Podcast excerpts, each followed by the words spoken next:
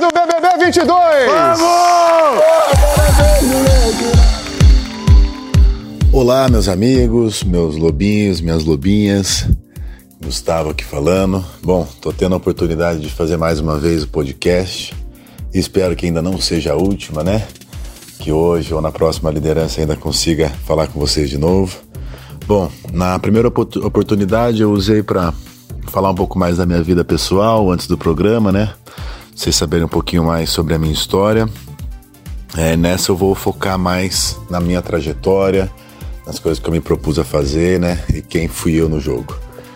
Bom, é, como vocês sabem, eu fui o último a entrar na casa, né? Entrei com, com o bonde andando, com o ônibus andando.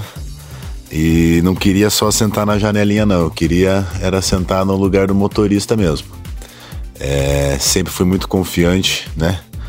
Com a minha proposta de jogo. Não, não confundam com prepotência nem arrogância. Mas eu sabia que naquele momento do jogo estava faltando alguém com essa personalidade forte que se dispusesse a gerar incômodos com mais pessoas na casa. Né? Eu sentia que naquela hora do jogo tá, tinham muitas pessoas acomodadas, se escondendo atrás de círculos de amizade mais fortes que, e os grupos menores sendo mais atacados.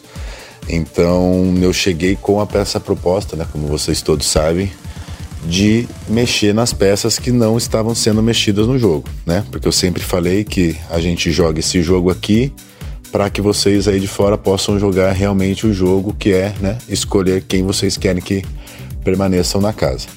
Então eu acho que fui muito feliz, né, na minha estratégia, na minha proposta de jogo e acredito que uma boa parte do público também tenha gostado, né? Porque não faço ideia de hoje em dia de quantas pessoas, né, estão trabalhando nas minhas redes sociais, nem quanto, qual é o número da minha torcida, mas eu tenho certeza que alguma coisa eu tenho, pois senão eu não teria voltado de, de cinco paredões, né? Embora um deles tenha sido falso, não tenha tido o risco de sair, né? Eu concordo quando o Arthur falou, quando eu usei a palavra ali para desempatar entre ele e o DG, eu não estava desconsiderando o paredão falso. É que ali não houve o risco de ninguém sair da casa, né? Então foi por isso até que eu desempatei contra ele, né? Porque o último risco dele sair da casa tinha sido ainda no paredão contra Jade, lá na sétima semana. É, embora ele tenha sido a pessoa hoje que foi mais vezes ao paredão, fazia também muito tempo que não ia e foi o argumento, o fundamento mais justo que eu achei.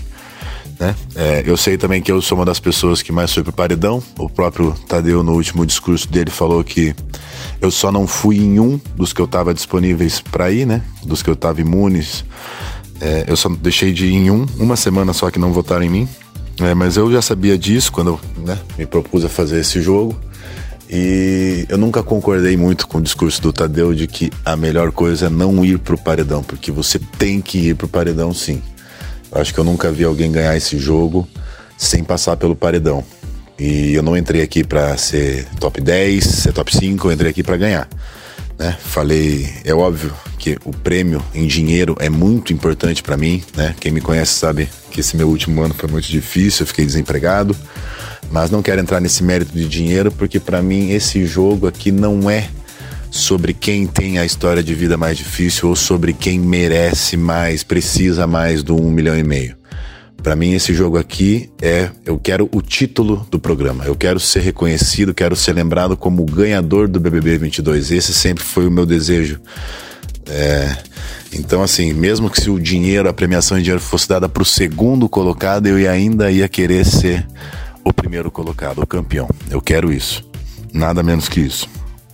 É, não quero parecer arrogante, não. Quero ser confiante porque eu confio em mim mesmo. Afinal, se eu não confiar em mim mesmo, quem vai confiar, né?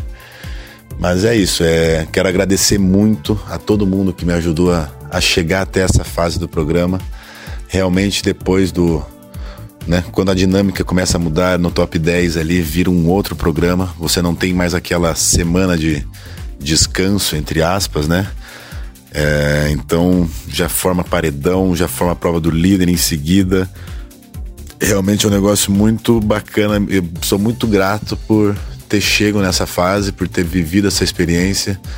Vou levar você eternamente grato à produção por ter me escolhido, por ter confiado em mim.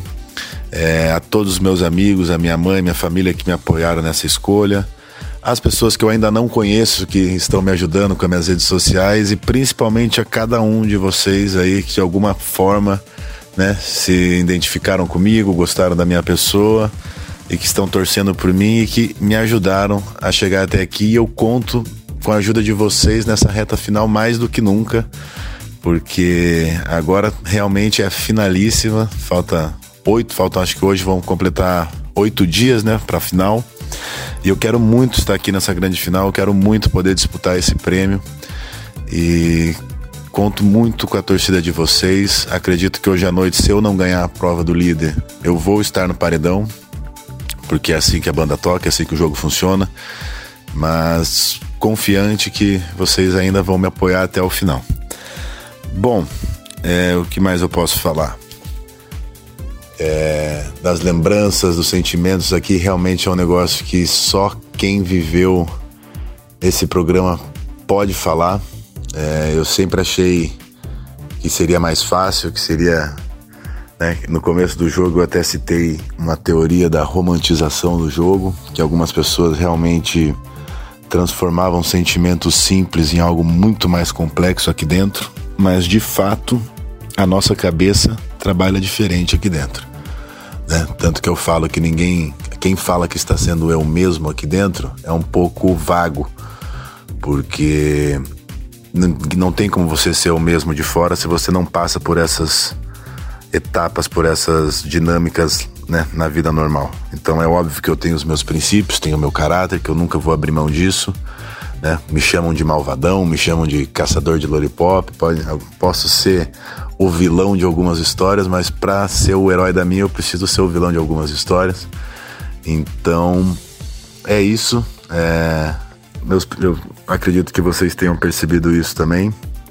Que por mais que eu jogue de uma forma diferente, eu continuo sendo um cara muito fiel, muito confiável, nunca escondi nada, né? Às vezes eu até falo que é melhor confie mais no seu inimigo e desconfie do seu amigo, porque o seu inimigo você tem certeza que vai fazer alguma coisa contra você e o seu amigo às vezes pode te surpreender de uma forma negativa, né? Então, continuo mantendo os meus princípios, meu caráter. É, nunca irei abrir mão disso, independente da dinâmica, mas aqui dentro cada pessoa tem que ser diferente, pois é o que eu falo, por exemplo, de um professor em sala de aula, de um advogado no tribunal, ele não é a mesma pessoa que ele é com a família, com os amigos, então ter mais de uma personalidade não é algo ruim, nunca foi.